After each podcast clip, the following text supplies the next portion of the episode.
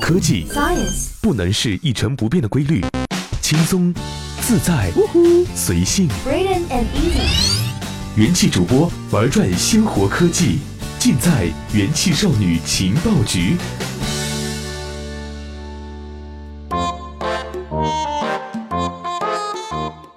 嗨，各位好，欢迎收听用智商捍卫节操，用情商坚守美貌的元气少女情报局。我是二零一七年最后一个工作日还在更新节目的主持人一木。没有办法，马上呢就是元旦，我们节目组的元气少女们都已经去休元旦假期了，只留下一个没有买到火车票的我，给各位办一个早年啊！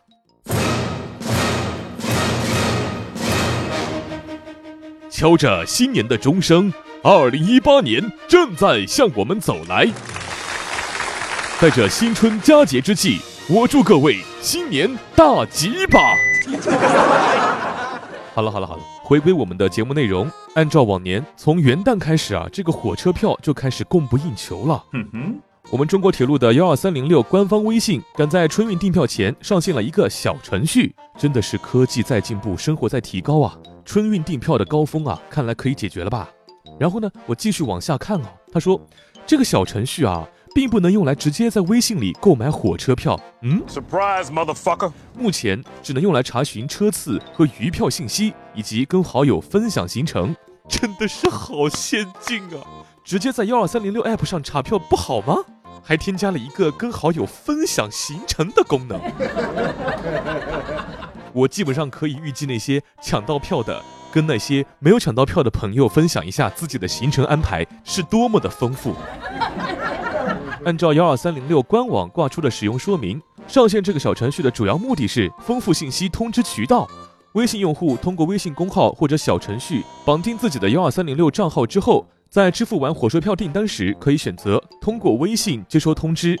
这样一来呢，所有涉及购票、退票、改签的通知信息，都将通过铁路幺二三零六微信公号推送到手机上，从而免去了短信推送渠道。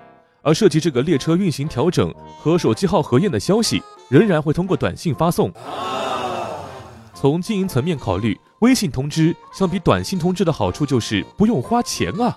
在此之前呢，每逢节日假日的铁路客运高峰，幺二三零六一方面要借助阿里云在后端处理巨大的互联网订票啊、查询啊等访问流量，另一方面呢，则需要购买短信群发平台的服务，向订票用户发送包含座位号和车次信息的短信。